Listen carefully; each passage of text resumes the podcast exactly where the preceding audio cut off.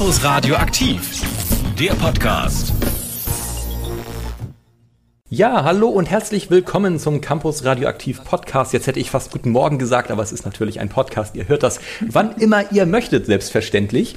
Ja, und diese Woche hatten wir einiges an Sendungen, was wir mal wieder jetzt hier verarbeiten können. Nicht nur unsere große Donnerstagmorgen-Show mit Lasse, Naomi und Alexa. Nein, auch am Montag gab es eine Sendung mit Annika, dann ihre allererste Sendung. Da gibt's einige Highlights von jetzt zu hören.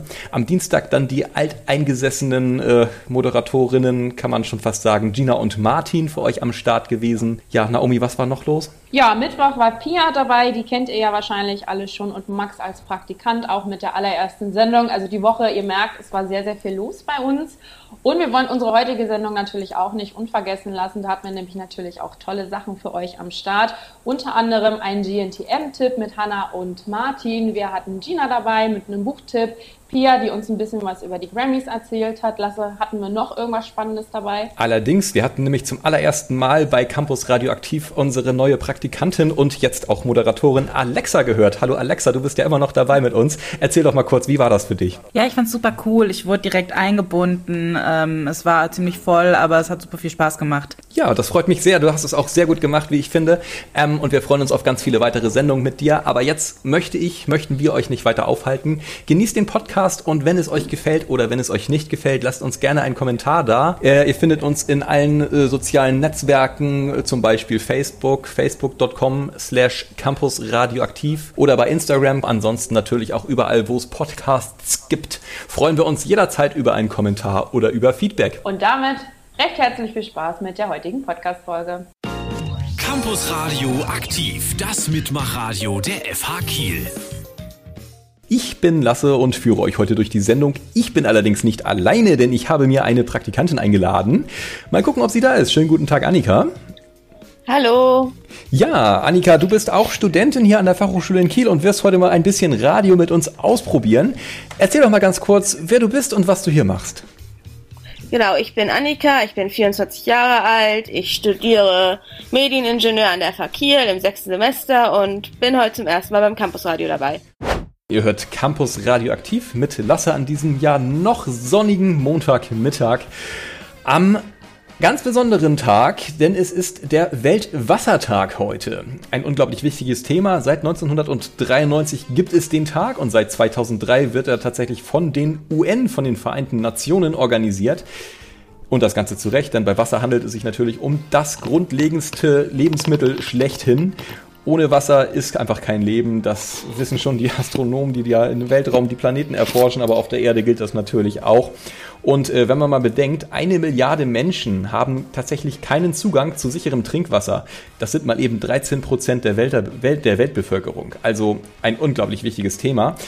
Und äh, das Unterthema oder der Titel dieses Jahres bei dem Weltwassertag lautet Valuing Water oder der Wert des Wassers auf Deutsch.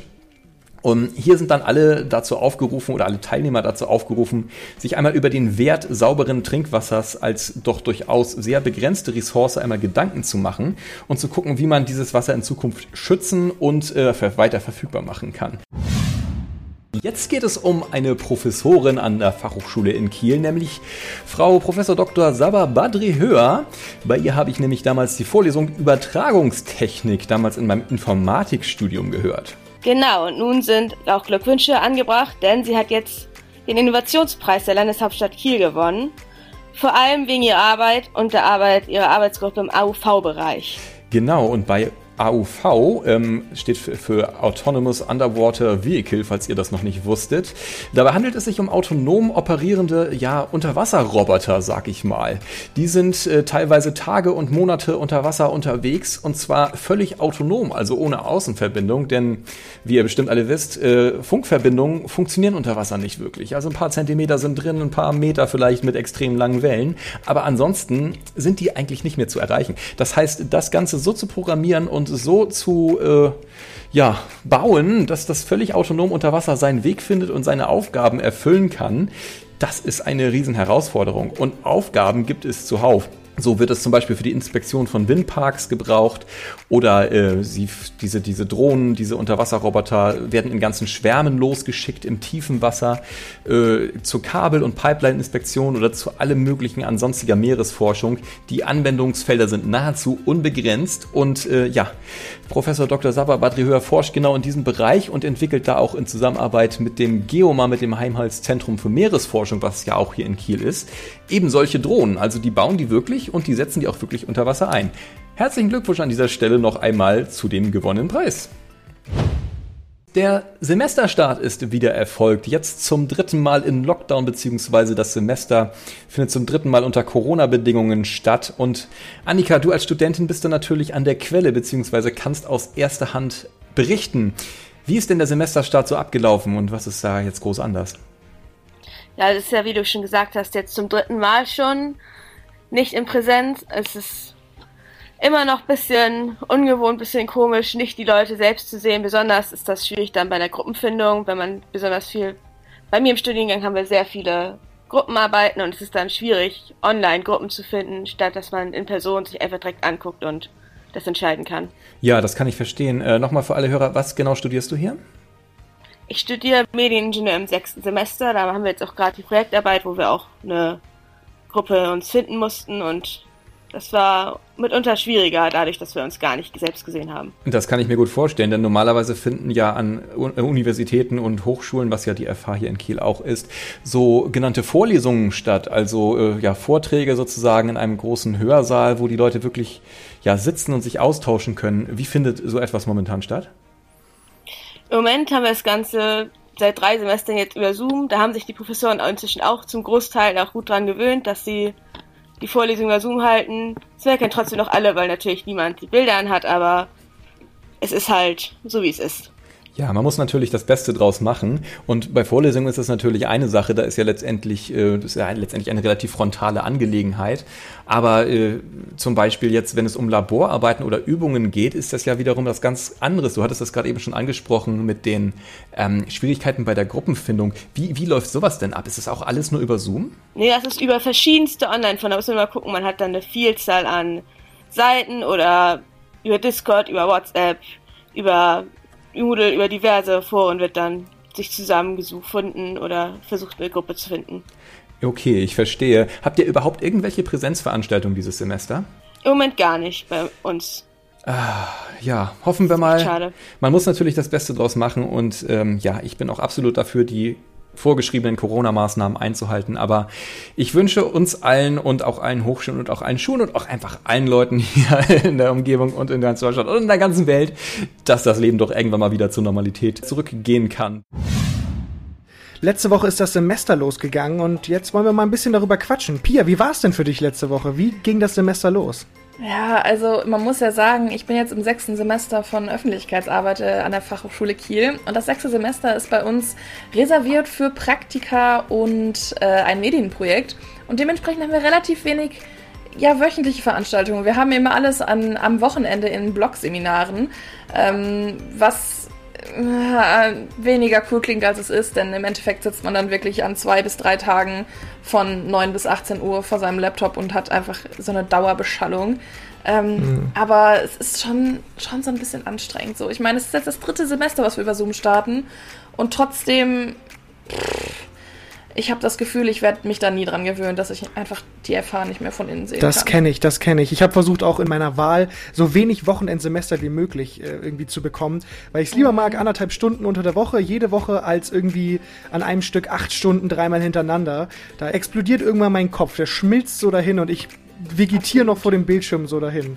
Absolut. Ja. Und das Gemeine ist bei mir ja auch gerade noch, ich habe mein äh, Pflichtpraktikum letztes Jahr schon ähm, absolviert und dementsprechend habe ich gerade quasi nichts zu tun. Während alle meine KommilitonInnen ja den ganzen Tag auf der Arbeit sind, ähm, habe ich quasi nichts zu tun. Das stimmt natürlich nicht. Ich muss natürlich auch noch mein, meine, meine anderen Sachen machen, unter anderem auch mein Medienprojekt schreiben, aber es ist Woche zwei und ich habe jetzt schon das Gefühl, hinterher zu hängen, obwohl ich eigentlich kaum was zu tun habe dieses Semester.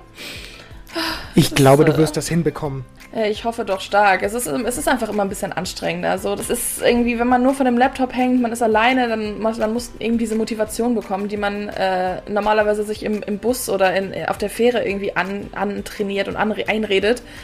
Die muss man halt bekommen, während man quasi noch im Bett liegt und nichts tun will. Max ist komplett neu bei uns im Campusradio ähm, und auch bald was ganz Besonderes für alle unsere Hörer. Normalerweise sind wir ja die ganzen Studierenden aus dem äh, Fachbereich Medien, aber wir haben jetzt auch mal jemanden aus einem neuen Fachbereich dabei. Hey. Max, woher kommst du?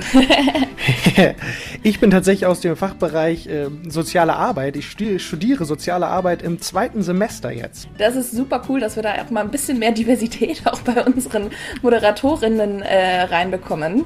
Ja, ein Denn- bisschen soziale Fragen mit in den Ja, Raum genau. werfen. Richtig. Außerdem ist es ja auch mal, mal schön, mal neue Leute kennenzulernen. Wir sind immer so ein bisschen unter uns.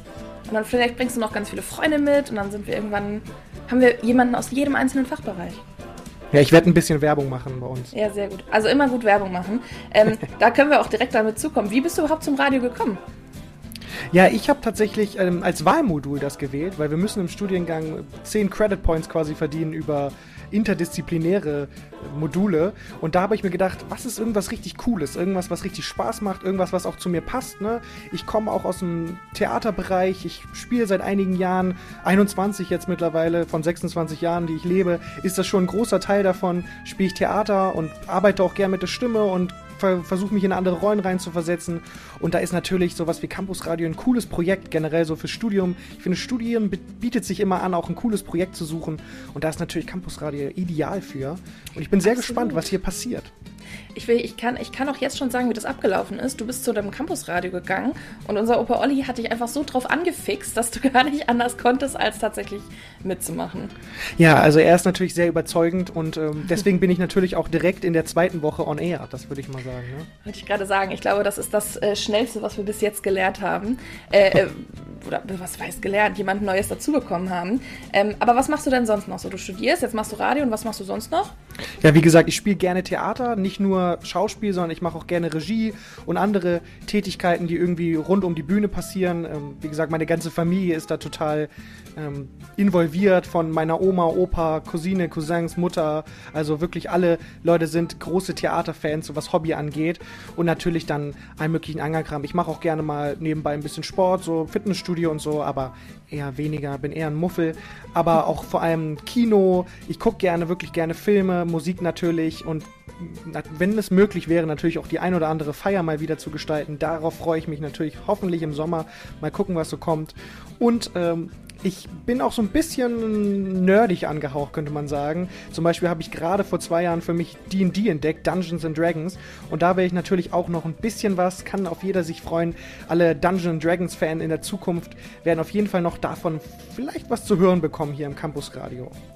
Da kann man sich auf jeden Fall richtig drauf freuen. Und du hast mir vorhin auch noch erzählt, dass du auch noch nebenbei äh, einen Job hast. Was genau machst du denn da? Richtig, ich arbeite in einer Wohngruppe für Menschen mit Behinderung. Da leben im Moment 14 Leute, die betroffen sind mit verschiedenen, ähm, ja, mit verschiedenen Einschränkungen, könnte man sagen, mit verschiedenen ähm, Dingen, die so ihr Leben beschäftigen und die sie, wo sie Hilfe brauchen. Und da unterstütze ich so ein bisschen, bin dabei. Es ist ein lebensbegleitendes, also es geht darum, dass es vor allem Menschen mit geistiger Behinderung sind. Das bedeutet, ähm, die brauchen irgendwie Hilfe dabei, m, zum Amt zu gehen. Die brauchen Hilfe so bei der Lebensführung, irgendwelche Sachen auszufüllen. Die müssen zur Bank gebracht werden, zu Ärzten, müssen irgendwie aufgeklärt werden. All solche Dinge, wo einfach beim bei was so die große weite Welt für Probleme auf Leute ähm, so bringt, die vielleicht ein bisschen eingeschränkter sind, da zu helfen. Wir haben eben schon gehört, dass äh, Max auch mit äh, Menschen mit Behinderung zusammenarbeitet und dass vor einigen Tagen äh, der Welt-Down-Syndrom-Tag war. Ich habe davon noch nie was gehört, ähm, aber Max natürlich auch unter anderem durch seine Arbeit. Magst du uns einfach mal ein bisschen erzählen, wie das überhaupt entstanden ist und was genau ähm, dieser Tag überhaupt ausmachen soll? Ja, gerne. Also der Welt-Down-Syndrom-Tag war jetzt am Sonntag, am 21.03. Ist ganz lustig auch von den Machern, die sich das überlegt haben. 21.03. Trisomie 21. Ne? Man hat das äh, auf dem 21. Das 21. Chromosom ist dreimal da, deswegen der 21.03. Gibt es seit 2012.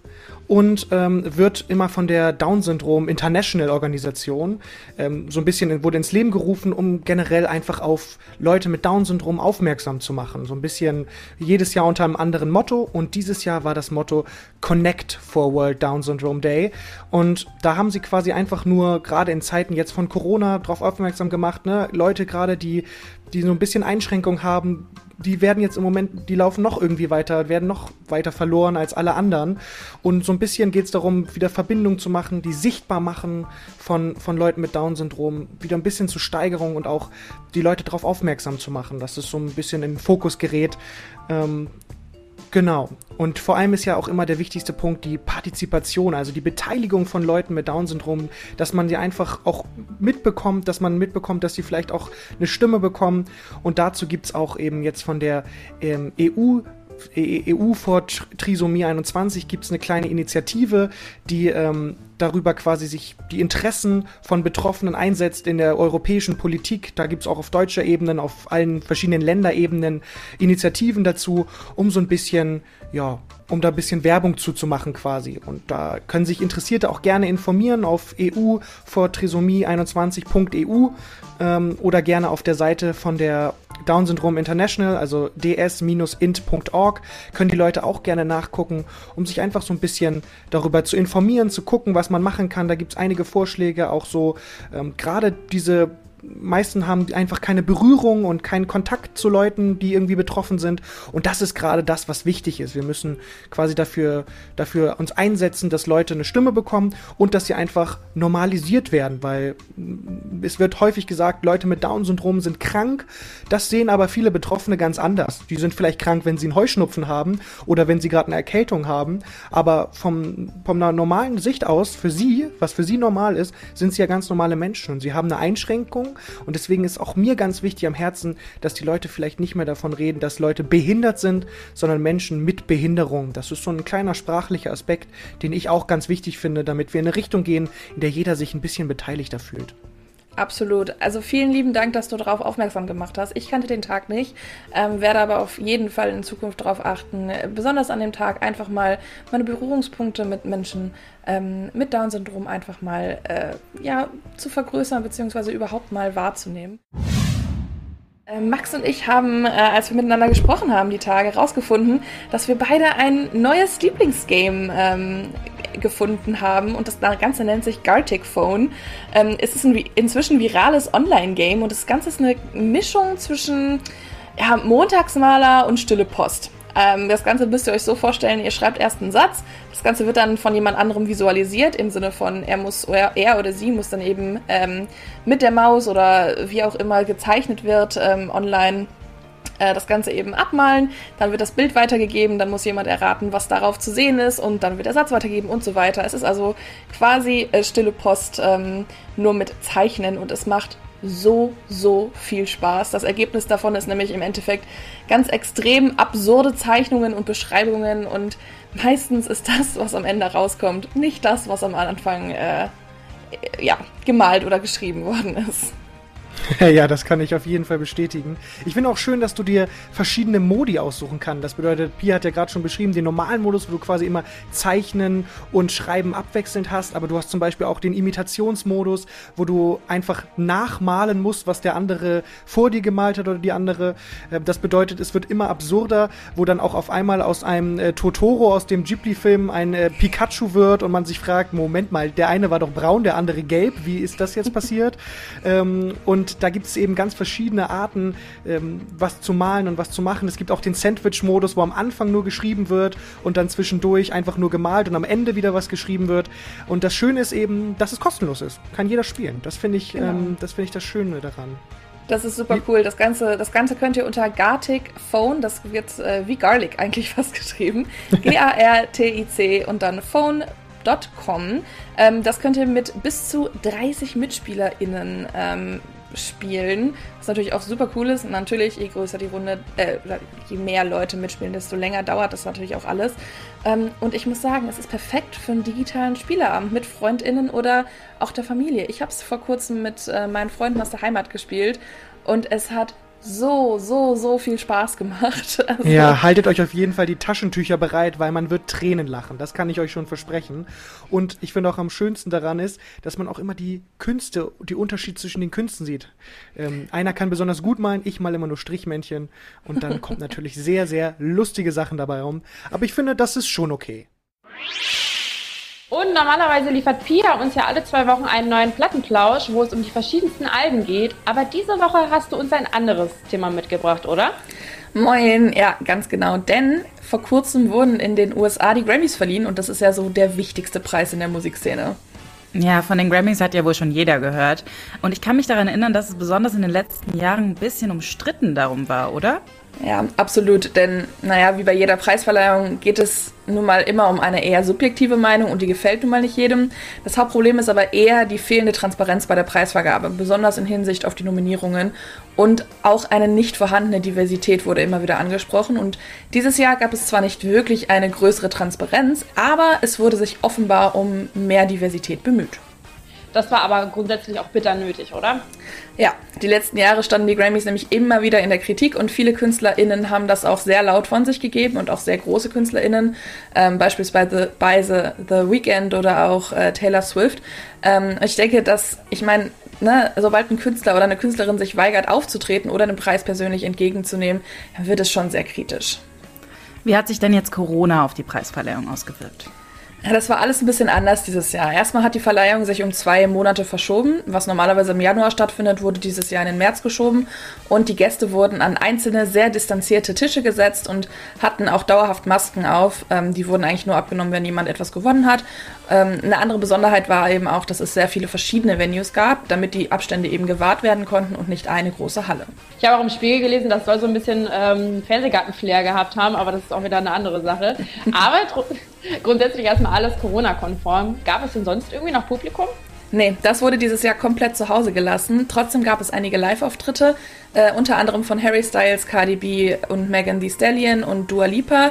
Klar, es ist nicht dasselbe wie mit einem Live-Publikum, aber mir haben die Auftritte trotzdem echt gut gefallen. So, jetzt kommen wir mal zum Wichtigsten. Wer konnte denn die Preise abstauben? Ja, da gab es wirklich einige. Klar, sind eben auch über 80 Kategorien. Die vier wichtigsten Kategorien sind allerdings allesamt an Frauen gegangen dieses Jahr, also sehr cool. Ähm, Taylor Swift nahm den Grammy für Album of the Year mit nach Hause. Billie Eilish gewann mit ihrem Song Everything I Wanted den New Artist. Beyoncé hat Uppala. Doch, Beyoncé hat Geschichte geschrieben, äh, denn sie konnte in den letzten Jahren insgesamt 28 Grammys abstauben, wie, so viele wie sonst noch kein anderer. Und nach drei Stunden Preisverleihung war es dann auch schon vorbei. Ja, dann danke dir, liebe Pia, für diese Zusammenfassung. Ich denke mal, die hatten wir alle tatsächlich bitter nötig.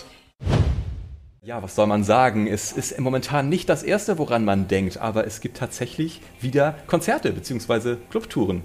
Yippie, genau. Das ist nämlich Freundschaft bei Corona. Wir kommen leider nicht drum rum. Hält die Welt ja immer noch auf Trab und alle Organisatoren von Veranstaltungen schlagen bestimmt regelmäßig die Hände über den Kopf zusammen, weil ständig alles verschoben werden muss. Aber wir beten, dass die Ärzte mit ihrer Tour nächstes Jahr dann doch ein bisschen Glück haben werden. Die spielen nämlich eine komplette Tour in ihrer Heimatstadt Berlin und da freue ich mich auch ganz besonders drüber, weil ich ja nämlich in Berlin studiert habe. Ähm, und die spielen 13, 13 oder spielen in 13 Clubs an der Zahl. Also wer Fan ist, sollte heute um 17 Uhr oder wahrscheinlich ein paar Minuten eher ordentlich in die Tasten hauen, dass es letztendlich noch ein Ticket gibt. Ja, und Alexa, ich habe gehört, du bist ein riesiger Ärzte-Fan, oder? Absolut, das hat mir mein Vater in die Wiege gelegt quasi. Und war jetzt auch schon auf ein paar Konzerten, auf Festivals gesehen. Und ja, ich bin da heute Abend auf jeden Fall auch schon wahrscheinlich um 16.30 Uhr schon dabei. Drück die ganze Zeit die Aktualisieren-Taste auf meiner, auf meiner äh, Tastatur und hoffe, dass ich irgendwie Tickets ergattern kann. Ich drücke dir definitiv die Daumen. Hast du sie denn schon mal in Dankeschön. so kleinen Rahmen wie jetzt in einem Club zum Beispiel gesehen? Leider noch gar nicht. Deswegen wäre das richtig, richtig cool. Oh, also von dem, was ich ähm, gehört ich hab habe, soll es ein gigantisches, anderes, ein komplett anderes Erlebnis sein, ne? Voll. Also Clubkonzerte sind meiner Meinung nach sowieso immer die besten. Äh, ich stehe nicht so auf große Hallen. Ich bin sowieso immer so mittendrin dabei, am besten noch im Moshpit. Also von daher. ja, perfekt. Ja, ich, ich, ich äh, warte auf jeden Fall auf deinen Bericht hier fürs Campusradio. Zeit für die Nachrichten. Hier ist Kim Hülsmann. Campus Radioaktiv. Nachrichten. Osterlockdown-Urteil gekippt. Knapp 35 Stunden nach der Bekanntgabe der Ergebnisse der Marathonsitzung von Bund und Ländern in der Nacht zum Dienstag ruderte Kanzlerin Angela Merkel am Mittwochnachmittag zurück und räumte dabei auch persönliche Fehler ein. In einem Pressestatement im Kanzleramt in Berlin und später auch noch einmal im Bundestag erklärte sie, dass sie das Vorhaben zurücknimmt, Deutschland über Ostern durch sogenannte Ruhetage an Gründonnerstag und am Kasamstag in einen fünftägigen Osterlockdown zu schicken. Die Kontaktbeschränkungen bleiben jedoch weiterhin bestehen und werden für Gebiete mit Inzidenzwerten über 100 auch noch einmal verschärft. Milliardenauftrag für Kieler Werft.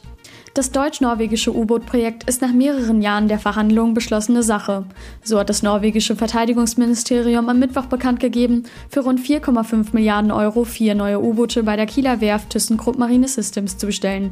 Etwa zwei Drittel der Summen sollen für den Bau ausgegeben werden. Die restliche Summe soll für den laufenden Betrieb bereitgehalten werden, beispielsweise wenn Ersatzteile benötigt werden. Sport. Handball. Der THW Kiel hat am Mittwoch mit einem Heimsieg gegen den SC DHFK Leipzig die Tabellenspitze der Handball-Bundesliga erobert. Die Zebras gewannen die Generalprobe für das Derby bei der SG Flensburg-Handewitt am Samstagabend mit 31 zu 21. Wind und Wetter. Lasse, sag doch mal, wie sieht's mit dem Blick aus dem Studiofenster aus? Sonnig sieht's aus. Und ich habe tatsächlich schon das eine oder andere Frühlingsgefühl, aber das liegt, glaube ich, eher daran, dass es in diesem Raum merkwürdigerweise immer warm ist, auch wenn die Heizung komplett abgeschaltet ist. Denn es deckt sich nicht so ganz damit, wie es wirklich aussieht momentan. Äh, heute nämlich nur maximal 13 Grad leider drin, dafür bis zu sieben Sonnenstunden und äh, ja, es bleibt zumindest bis zum frühen Nachmittag durchaus auch sonnig. Der Wind übrigens momentan gemessen am Kieler Leuchtturm kommt aus südwestlichen Richtungen mit etwa drei Windstärken und wird im Laufe des Tages etwas nach West drehen. Die Windstärke bleibt allerdings gleich auch die nächsten Tage. Wettermäßig sieht es bei uns dafür die nächsten Tage ein kleines bisschen anders aus. Die Sonne scheint ein kleines Stückchen weniger, die Temperaturen steigen ein kleines Stückchen her. Morgen bis zu 14 Grad, dafür nur noch drei Sonnenstunden und dann zum Wochenende, ja, da wird es dann doch wieder ein bisschen schlechter. Nur noch 8 Grad, die Temperaturen nicht einmal mehr zweistellig und ähm, den Tag über ist immer wieder mit Schauern zu rechnen. Besonders am Vormittag wird es zu 70 Prozent vermutlich regnen. Campus Radioaktiv. Kiel Story. Ihr hört Campus Radioaktiv mit Naomi, Lasse und mir, Alexa. Und es ist auch Malina bei uns zu Gast. Hallo. Hallo. So, heute kommt die Kiel Story. Die bringt uns Kiel und seine Geheimnisse immer so ein bisschen näher. Was hast du uns heute mitgebracht?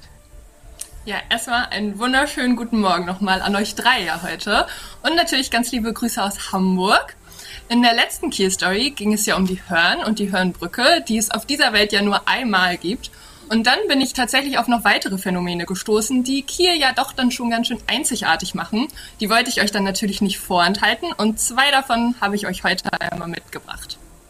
Ach, da bin ich ja mal gespannt. Also Marlena, was ist denn Nummer eins? Wusstet ihr, dass eine Straße Kiels in dem uns allseits bekannten Spiel Trivial Pursuit aufgegriffen wird? Nee, aber welche ist das denn? Ähm, tatsächlich ist es die Beamtenlaufbahn. Das ist ein reiner Fußweg zwischen dem Lorenzendamm und der Gartenstraße, beziehungsweise auch zeitgleich die kürzeste Verbindung zwischen dem Rathaus und der Polizeidirektion. Auf halbem Weg lässt sich dann auch noch ein Abstecher zum Justizministerium, aber auch zu anderen Behörden machen. Wow, haha. Aber wie ist es denn zu so einer Bezeichnung überhaupt gekommen? Ja, tatsächlich ist dies ja eher ein volkstümlicher Begriff, der von den Bewohnern eingeführt wurde und erst nur untereinander im Volksmund genutzt wurde. Aber dann griff die Stadtverwaltung ihn tatsächlich auf und übergab diesen Straßennamen unter anderem zur Abstimmung an die Ratsversammlung. Ganz ehrlich, ist das nicht schon so ein bisschen Beamtenverunglimpfung? Ja, tatsächlich war und ist der Name umstritten. Die Namensgebung ging durch mehrere Instanzen und folgte auch hitzigen Debatten, was noch aus Protokollen aus dem Januar 1961 hervorgeht. Während einige Politiker, wie du schon richtig erkannt hast, in der Bezeichnung eher eine Beamtenverunglimpfung sahen und die Seriosität wahren wollten, finden andere Politiker den angebrachten Humor als richtig und wichtig. Und ich meine, letztendlich ging der Name ja anscheinend auch durch, ne? Ja, ganz genau. Die Ratsversammlung trotzte allen Bedenkenträgern und stimmte mit 25 zu 15 Stimmen für die Beamtenlaufbahn, die nun seit dem 19. Januar 1961 ihren Namen trägt. Und eins ist klar, damit haben wir uns mal wieder über die Grenzen Kiels bekannt gemacht. ja, auf jeden Fall. Alles klar, und was ist jetzt Phänomen Nummer zwei? Wusstet ihr, dass Kiel neben coolen Brücken und ehemaligen Straßenbahnen auch eine Seilbahn hatte? Eine Seilbahn? Wie und wo denn? Ich dachte, die ist noch in Planung und irgendwann mal über die Förde zur FH zu gelangen. Ja, das wäre natürlich auch ein Träumchen, aber ich spreche von der Seilbahn des Kaufhaus Weipert.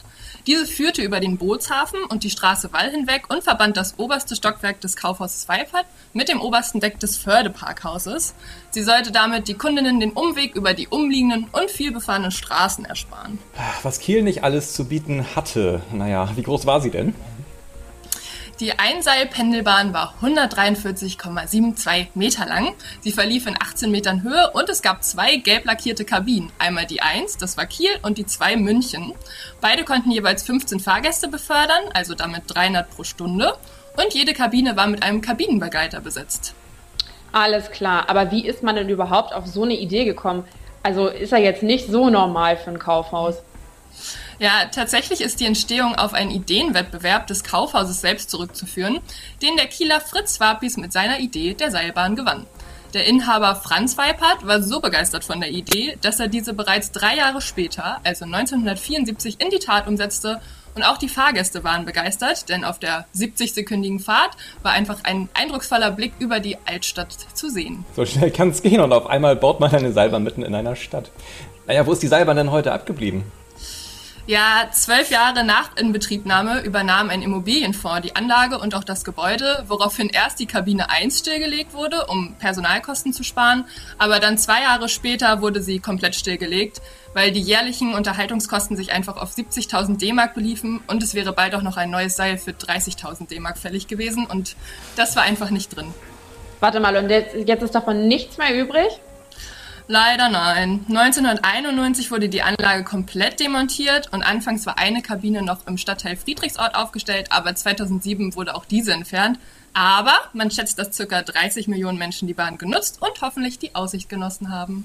Ach, ich zu einer Fahrt in der Seilbahn hätte ich auch nicht Nein gesagt. Marlina, vielen Dank, dass du bei uns warst und für diese einmaligen Einblicke. Ich hatte wirklich keine Ahnung von beiden dieser Themen und diese Straße habe ich auch noch nie gesehen. Äh, ja, wir freuen uns auf jeden Fall auf eine neue Key Story nächste Woche. Bis dahin wünsche ich dir auf jeden Fall noch einen schönen Tag und sag nochmal vielen Dank. Also Leute, ich habe mal eine Frage. Äh, ich lese in den ganzen Moodle-Kursen immer dieses IDW, dass dann zwei Wochen keine Vorlesung ist. Was hat es denn eigentlich damit auf sich? Also schön wäre es natürlich, wenn man dann einfach, wenn das die Bezeichnung dafür wäre, dass man einfach zwei Wochen frei hat. Hat man grundsätzlich auch, aber wenn man sich noch ein bisschen weiterbilden möchte, hat man nämlich die Möglichkeit an der FH Kiel an äh, der interdisziplinären Woche teilzunehmen, so heißt das Ganze nämlich.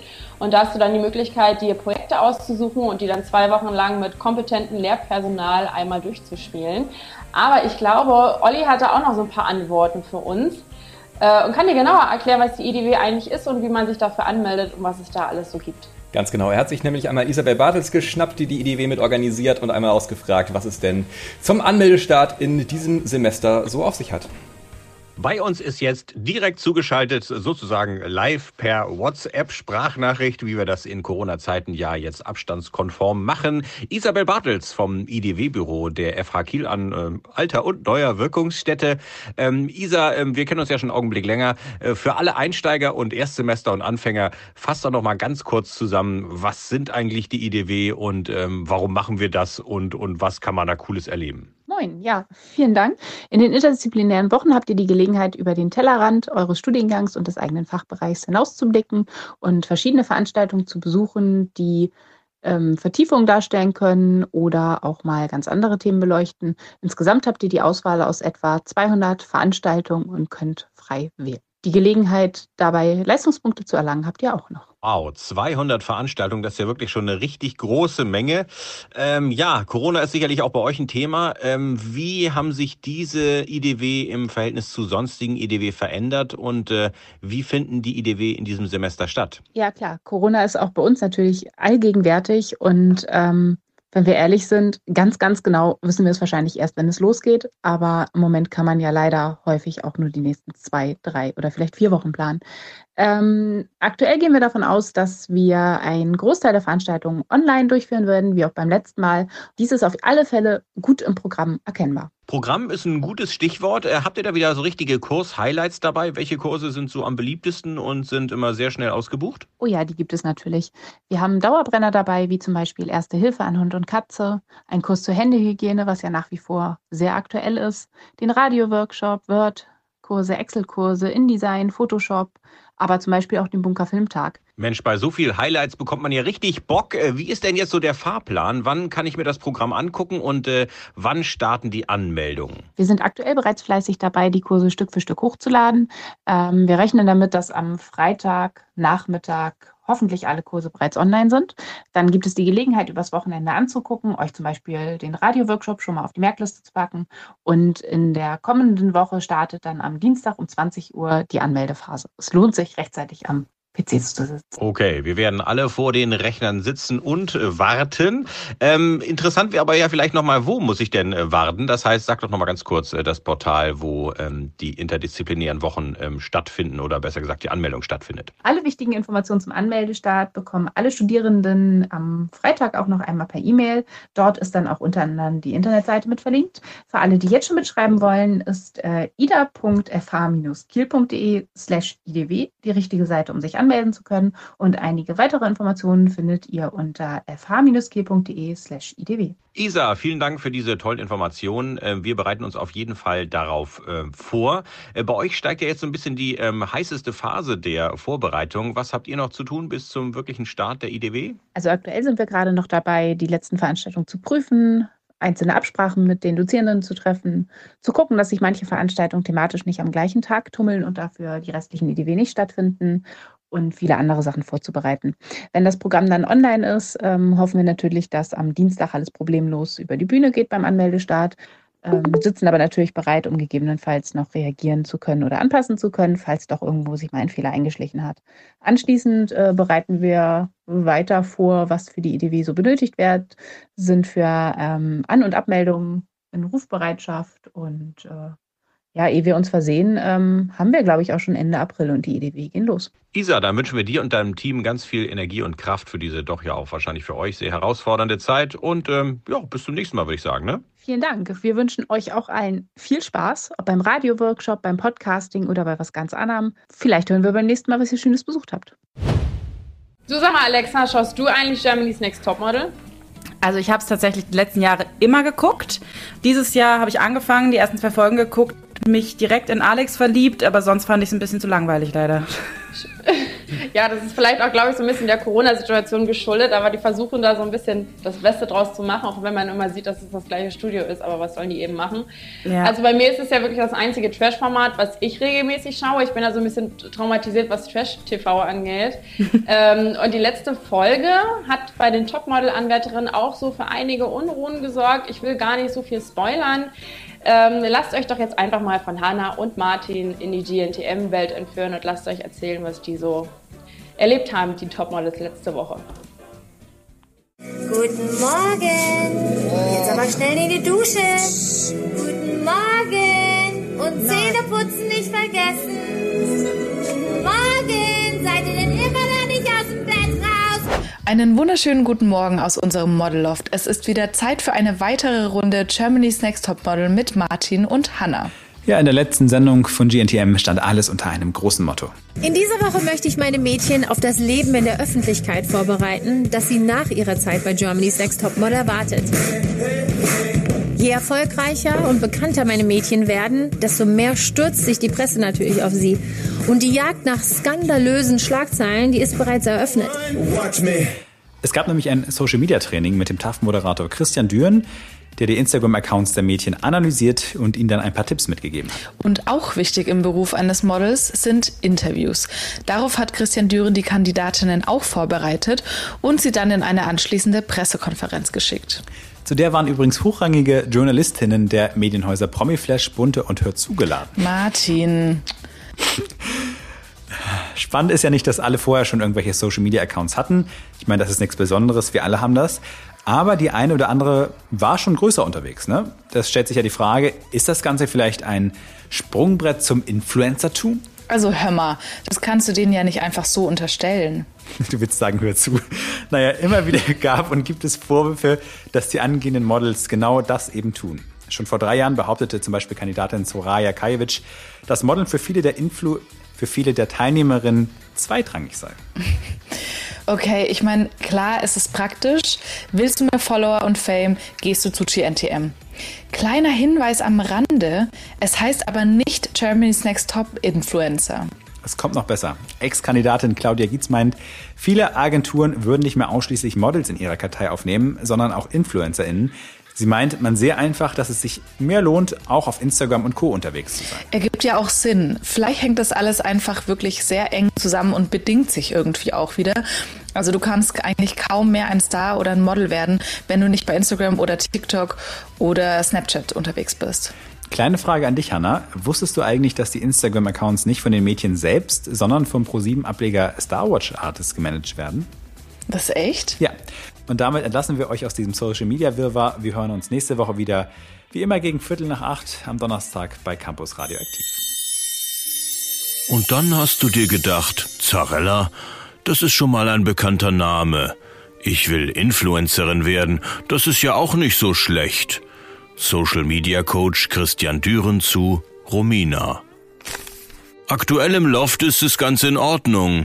Bei mir ist halt das Problem, dass ich extrem auf Hygiene achte und manche Leute wissen anscheinend nicht, was das ist. Linda. Ich habe mir einfach gedacht, ich ziehe jetzt meinen Top an, weil das einfach meine Persönlichkeit ist. Ich habe Selbstbewusstsein, das möchte ich jetzt auch zeigen. Alicia. Es war mega, mega schön. Es war so richtig groß und ich war so, Richtig geil war das Foto. Sulin. Wer kann, der kann. Dasha.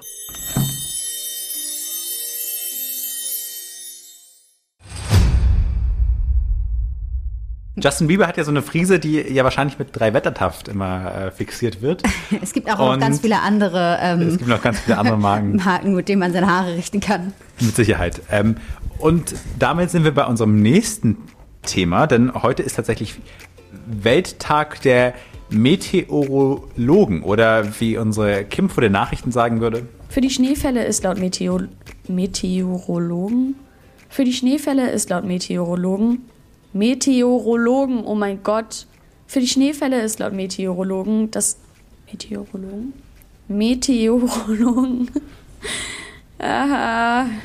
Für die Schneefälle ist laut Meteorologen der sogenannte Alter. Ja, da kann man schon mal tief durchatmen, Kimi. Ach nee, Kim. Wow, so viele Kims heute in der Sendung. Verrückt, ja. aber tatsächlich ist er heute der äh, Welttag der Mhm. Meteorologie. Ähm, der geht zurück übrigens auf die World Meteorological Organization, die 1950 gegründet wurde und ähm, ja, seitdem es wird, findet alle paar Jahre, Tag, also nee, äh, jährlich, also alle paar Monate. zelebriert, nämlich, ja. Genau, am 23. Alle zwölf, März. genauer Alle gesagt, zwölf ja. Monate dieser Welttag der Meteorologie statt. Ja, unser Motto dieses Jahr, also es gibt immer ein Motto, ähm, das der Welttag der Meteorologie hat. The Ocean, Our Climate and Weather. Das ist das Thema und ähm, ja, genau. Und der Deutsche Wetterdienst vertritt ja die Bundesrepublik Deutschland ähm, in Sachen Wetter, bekanntermaßen.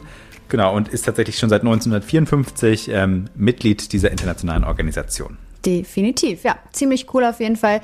Und ich finde, an dieser Stelle darf man all die Wetterfrösche und äh, anderen Tiere, die für unser Wetter so verantwortlich sind, mal loben und ähm, Genau. darauf hinweisen, was für eine große Rolle Wetter überhaupt und die, ja, die, die Lehre des Wetters für uns alle in Wissenschaft, Wirtschaft überhaupt spielt. Das kommt auch alles durcheinander. Alles durcheinander geht es auch immer bei den Suchmaschinen im Internet. Wenn man da irgendwas eingibt, ähm, ich, ich finde das immer ganz spannend, wenn man so zwei Wörter eingibt und dann gibt es diese Autovervollständigung des Satzes. Weißt du, was ich meine? Oh ja. Wie viele Menschen braucht es, um eine Glühbirne zu wechseln zum Beispiel? Also das... Ja, Martin, das wäre doch vielleicht mal, wenn ich jetzt eingebe, ich mache das mal ganz live. Wie viele hm, Einwohner hat Deutschland? Das ist ziemlich langweilig. Wie viele Wochen hat ein Jahr? Aber wenn wir jetzt Das zum Beispiel. Traurige mal, ist genau das obere, habe ich gestern gegoogelt. Wow. Wenn wir jetzt zum Beispiel mal eingeben Justin Bieber, dann kommt er direkt am Anfang Vermögen, Haley, Frau, Baby. Oh, Baby. Oh. Naja, gut, zufälligerweise heißt auch ein Song von ihm so. Aber die viel interessanteren Suchanfragen sind ja die Suchtrends des Tages und die Genau. Suchtrends in Echtzeit, die man sich sogar anschauen kann bei Suchmaschinen seines Vertrauens. Genau, und da haben wir tatsächlich eine Schlagzeile, die ja jetzt äh, in den letzten 24 Stunden hochgekommen ist. Ähm, Microsoft will offenbar den Discord, den Discord, Discord Den kaufen. Discord. den, den äh, den äh, Kommunikationsdienst, kann man es ja nennen, den Kommunikationsdienst So Discord aus. kaufen. Ähm, das ist so ein, eine Sache, die äh, ja in den letzten 24 Stunden aktuell war. Ihr merkt, dass wir klicken uns gerade selber so ein bisschen durch und äh, um euch wirklich, wirklich in Echtzeit äh, zu, zu vermitteln, was gerade so in ist. Tatsächlich übrigens, die meisten. übrigens, ganz ja? frisch, Martin. Ähm, Löw-Team hat sich jetzt entschlossen, schon gegen Island in neuen schwarzen EM-Trikots zu spielen. Das trendet Ah. seit hm, 28 Minuten. Oh, okay. Ähm, ja, und dann sehe ich hier gerade noch, ähm, dass, dass ganz viel Corona dabei ist. Also ja, Corona, Corona, Corona, Corona, Corona, das ist natürlich Ja. immer dabei. Ich finde persönlich filtere ja am liebsten nach Unterhaltungsschlagzeilen und da gibt es Hm. vielleicht für diejenigen von euch, die in der Modelszene aktiv sind oder die sich einfach nur für schöne Menschen interessieren, ähm, was ganz Spannendes. Chiara Ferragni und Fedes, ihr Mann, die haben jetzt endlich ihr zweites Kind bekommen. Ist das nicht Hm. schön? Sie heißt Vittoria und äh, ist ganz frisch auf die Welt geschlüpft. Und eine Sache, die auch noch äh, hochgekocht ist gestern Abend. So ganz kurz, es gab so einen Peak, äh, war die Höhle der Löwen. ähm, ist ja wieder gestartet, die Sendung bei Vox. Da wurden natürlich Ralf Dümmwig, Jörg Kofler ähm, und so weiter, die ganzen Löwen und Löwinnen äh, gegoogelt. Ich muss zugeben, ich habe direkt diese Trendpasta, ja, mit dem Insektenzeug, die gestern vorgestellt Mhm. wurde, habe ich direkt gegoogelt und die Seite war nicht aufrufbar, weil es, ich glaube, das war die, oder ja, irgendwie war es eine von den Produkten, ja, wo einfach, wo tausende Menschen in diesem Moment drauf zugegriffen Martin, haben. das war wahrscheinlich so gegen 21 Uhr, kann das sein? Woher weißt du das? Tja, da waren äh, extremst, extremst viele Suchanfragen für diese Pasta von Benetto, wie sie heißt. Nämlich, Ja. ähm, ich glaube, es sind, ähm, warte, warte, lass mich kurz schauen. Du bist auch informiert, das ist Ah, heftig, ja. über, über Hm. 100 Millionen. Das kann nicht sein. Über 100 auf jeden Fall. Also ganz, ganz viele. Über 100. Wir- wow. wir- Über 100 Menschen, die das gegoogelt Ich meine, zum neuen Semester hin ist ja eigentlich immer alles so richtig motivierend. Man startet ins neue Semester, hat Motivation. Ihr hört Campus Radioaktiv mit Gina und Martin am Mittag. Ja, und wenn ihr noch diese Motivation habt und ein bisschen was lesen wollt, dann spitzt doch jetzt am besten mal die Ohren, denn Gina hat einen brandheißen Buchtipp für euch. Campus Radio aktiv. Cox Klappentexte. Gina, äh, sag uns einfach mal, was hast du heute für uns? Hallo, ihr Lieben. Heute gibt's nicht ein Buch, das ich euch vorstelle, nicht zwei Bücher, die ich euch vorstelle, sondern eine ganze Buchreihe, die ich für euch dabei habe. In dieser Buchreihe ist wirklich für jede und jeden ein passendes Buch dabei. Und das Beste, ihr alle habt genug Zeit dafür, es auch zu lesen. Die Buchreihe, um die es geht, heißt nämlich 30 Minuten und ist vom Gabal Verlag. Inzwischen gibt's fast 50 Bücher in der Reihe und es kommen immer mal wieder neue dazu. Der Clou dabei, jedes Buch soll man in 30 Minuten oder sogar schneller lesen können. Dafür müsst ihr aber keine Speedreader sein, denn die Bücher sind tatsächlich so konzipiert, dass es super einfach geht, die Seiten zu überfliegen, aber dabei trotzdem dem roten Faden zu folgen. Okay, so ein Buch in 30 Minuten zu lesen klingt ja erstmal zeitsparend. Nimmt man da überhaupt irgendwelche Infos auf? Definitiv ja. Ich habe letzte Woche von einer lieben Kollegin die Ausgabe zum Thema Content Marketing bekommen und habe es lockerflockig in einer freien halben Stunde gelesen.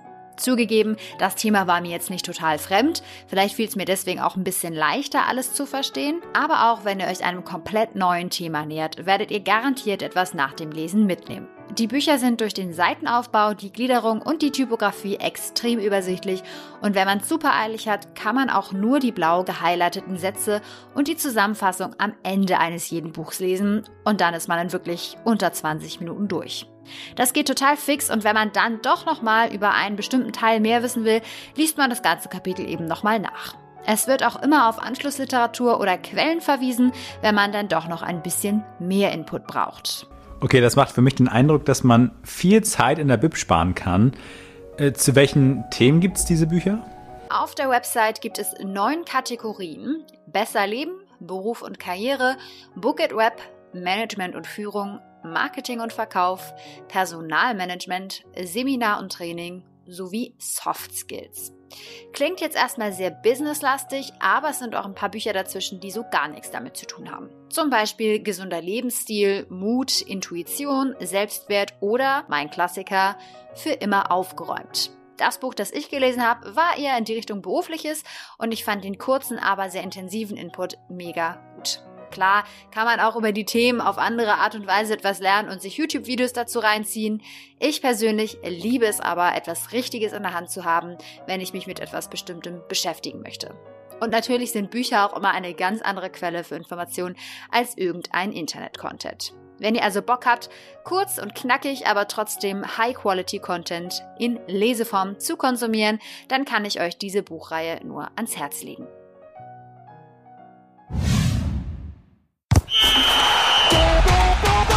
Campus Radioaktiv Bundestrainer. Und wie bereits angekündigt, haben unsere Bundestrainer den Max Verstappen vors Mikrofon für ein Exklusivinterview gehört. Und da sind wir natürlich ganz gespannt, was die Jungs da für uns herausgefunden haben. Also bitte Jungs, legt los. Ja, einen schönen guten Morgen zu euch ins Studio und äh, wir melden uns heute schon ein bisschen früher als erwartet und, wenn man so möchte, mit einer Sondersendung hier von den Bundestrainern aus München, Tom und Janosch, für euch am Start. Denn am Wochenende geht es endlich los. Die Formel 1 startet wieder in ihre neue Saison. Es war die kürzeste Winterpause ähm, durch Corona, die es so seit langem gab. Und es wird eine ja, lange Saison, auf die wir uns freuen können. Ne, Tom? Schönen guten Morgen. Ja, auch von mir wunderschönen guten Morgen aus München nach Kiel. Klar, du hast absolut recht. Normalerweise, also als ich noch jung war und angefangen habe, Formel 1 zu gucken, ne, da waren die Rennen, da war die Saison nach 16, 17, 18 Rennen beendet. In das waren Jahr, Zeiten. Ja, aber hallo. In diesem Jahr sind es tatsächlich ganze 23 Rennen. Der Start ist auch nicht wie gewohnt in Melbourne in Australien. Dafür ist das Saisonende aber wie gewohnt in Abu Dhabi am 10. bzw. bis zum 12. Ähm, Dezember. Es gibt auch tatsächlich äh, eine neue Strecke. Es wird in Saudi-Arabien gefahren zum allerersten Mal, ein Stadtkurs. Das wird der schnellste in der Geschichte der Formel 1. Ähm, leider aus deutscher Sicht ein bisschen tragisch, kein deutscher Grand Prix dabei. Also wir haben es leider nicht auf den Rennkalender geschafft, aber ähm, wer weiß, im letzten Jahr gab es ja auch einige Überraschungen und ähm, eine Überraschung gab es ja auch schon bei den Testfahrten jetzt am vergangenen Wochenende, ne Janosch? Kann man auf jeden Fall so sagen. Ähm, Mercedes da, ja, gewohnt zurückhaltend kann man fast schon sagen, war die letzten Jahre ja ähnlich, dass sie da nicht alles gezeigt haben. Äh, Red Bull war aber wirklich sehr, sehr stark. Also auch das darf man ja erwarten, dass äh, Red Bull vorne mitfährt. Die waren allerdings stärkste Kraft. Max Verstappen mit der besten Zeit äh, über die gesamten Testfahrten. Und ähm, ja, er wollte sich allerdings diese Favoritenrolle nicht so hundertprozentig zuschieben. Er war bei uns vom Campusradio Mikrofon exklusiv und hat sich da auch so ein bisschen über die Testfahrten und die Erwartungen auf die neue Saison geäußert. Wir werden sehen im ersten Wochenende natürlich ein Test war, war gut, aber das ist nur ein Test, Test und ich glaube Q3 natürlich dann das erste Wochenende da, da werden wir mal sehen von allen Teams natürlich, was sie da für eine Leistung haben. Ja, natürlich. Äh, das erste Rennen ist ja immer so der erste Gradmesser. Testspiele bzw. Testfahrten, man kennt es ja auch aus anderen Sportarten oder eben auch Übungsklausuren für den Studenten, die zählen ja nicht. Es Schöner geht, Vergleich. Genau, es geht ja immer darum, dann, wenn es zählt, wirklich auch richtig zu performen. Äh, aus deutscher Sicht wird besonders auf ein Auto geachtet, das äh, aus den USA kommt, aber eben mit ähm, russischer Lackierung tatsächlich fährt. Denn das berühmte Kürzel MSC ist zurück in der Formel 1. Mick Schumacher, der Sohn von noch Rekord-Formel 1-Weltmeister Michael Schumacher, fährt sein allererstes Jahr Formel 1 für das US-amerikanische Haas-Team. Janosch, was sind so die Chancen von Mick? Was glaubst du, wie kann er sich, äh, was kann er leisten dieses Jahr? Ja, ganz, ganz kurz, vielleicht noch zum Einschub. Äh, Du sagtest äh, völlig korrekt natürlich, amerikanisches Team mit russischem Auto. Was verbirgt sich dahinter? Ja, der Teamkollege von Michael, äh, von Michael, sage ich schon, von Mick Schumacher, Nikita Mazepin, sein Vater russischer Milliardär eines ähm, Datenunternehmens, ist da der Hauptsponsor, deshalb die russischen Farben auf dem Auto. Aber wir wollen natürlich über Mick Schumacher sprechen. Du sagst es, der Hype ist groß, die Vorfreude, aber auch die Erwartungen. Michael Schumacher ähm, hat das Kürzel geprägt mit MSC und äh, sein Sohn übernimmt es jetzt. Ähm, ist ja in der Formel 2 immer mit SCH gefahren, hat sich bewusst dazu entschieden, jetzt MSC zu übernehmen. Die Erwartungen dieses Jahr muss man sicherlich ein bisschen dämpfen. Ähm, das hat auch Teamchef äh, Günther Steiner gesagt. Das Jahr dient als Überbrückungsjahr. Man will die beiden Fahrer neu integrieren ins Team, in die Formel 1. Und das Auto, ähm, das hat sich auch in den Testfahrten gezeigt, das kann momentan nicht mithalten mit den besten Teams vorne. Und dementsprechend wird es auch schwierig, da für Mick Schumacher in die Punkte zu fahren. Aber die Vorfreude, wie gesagt, die überwiegt, äh, endlich wieder einen Schumacher in der Formel 1 zu sehen. Und ja, ich denke, das sollte auch ähm, dabei so stehen bleiben. Und er hat ja auch gezeigt, auch in den ähm, Rennserien, die er dann gewonnen hat zum Beispiel, dass sein zweites Jahr generell immer sein Bestes ist. Absolut. Ähm, er gilt ja jetzt nicht so vom Talent her als der ultimative ähm, Sieger oder der Typ, der sofort an die Spitze stürmt, wie beispielsweise Lewis Hamilton oder Max Verstappen, ähm, der uns auch dazu noch äh, seine Meinung gesagt hat. Ähm, er ist ja eher mal so, ähm, Teamkollegen haben ihn ja beschrieben, er ist so der klassische Learner, also er ist genau. unfassbar engagiert. Arbeiter. Er ist genau. ein Arbeiter. Ähm, er brauchte man ja, um sich einzugewöhnen, was ja grundsätzlich für einen Rookie eigentlich auch kein Problem ist. So bei Haas wird er auf jeden Fall die Möglichkeiten dazu bekommen. und diese Meinung teilt eben auch, wie schon angekündigt, Max Verstappen vom Team Red Bull. Ja, ist natürlich super für, für mich. Er hat natürlich einen guten Job gemacht äh, letztes Jahr in Formel 2. Da war immer natürlich sehr konstant auch. Da muss schon natürlich viel lernen in die Formel 1. Und ich glaube, der, ja, das Team, wo er mitfährt jetzt, äh, ist perfekt dafür, äh, weil die werden natürlich nicht für den Sieg mitfahren. Und ja, ich glaube, das ist das Wichtigste das erste Jahr. Da muss ich schon Fehler machen, natürlich. Ich glaube, der wird schon einen guten Job machen, weil ich glaube, vom Konstanz her war er immer natürlich ganz gut. Ja, von der Konstanz immer sehr gut. Ähm, genau das, was ich auch schon versucht hatte anzudeuten gerade. Max Verstappen bestätigt das noch einmal. Von der Konstanz letztes Jahr zumindest nicht ganz so gut war Sebastian Vettel, damals ja noch bei äh, Ferrari. Das ging ja im letzten Jahr dann doch durchaus ja, gründlich nochmal in die Hose. Das Ganze ist jetzt allerdings Geschichte und soll auch Geschichte bleiben. Vom Team Rot äh, wird es jetzt zum Team Grün, zu Aston Martin. Und ähm, auch da sind wir vor, vor, ja, voller Vorfreude, voller Hoffnung. Auch er war voller Hoffnung äh, vor der Saison. Die Testfahrten liefen überschaubar jetzt für das Team, aber dennoch, glaube ich, äh, eine gute Entscheidung, definitiv. Und wir können uns auf einiges freuen, auch bei ihm. Ne?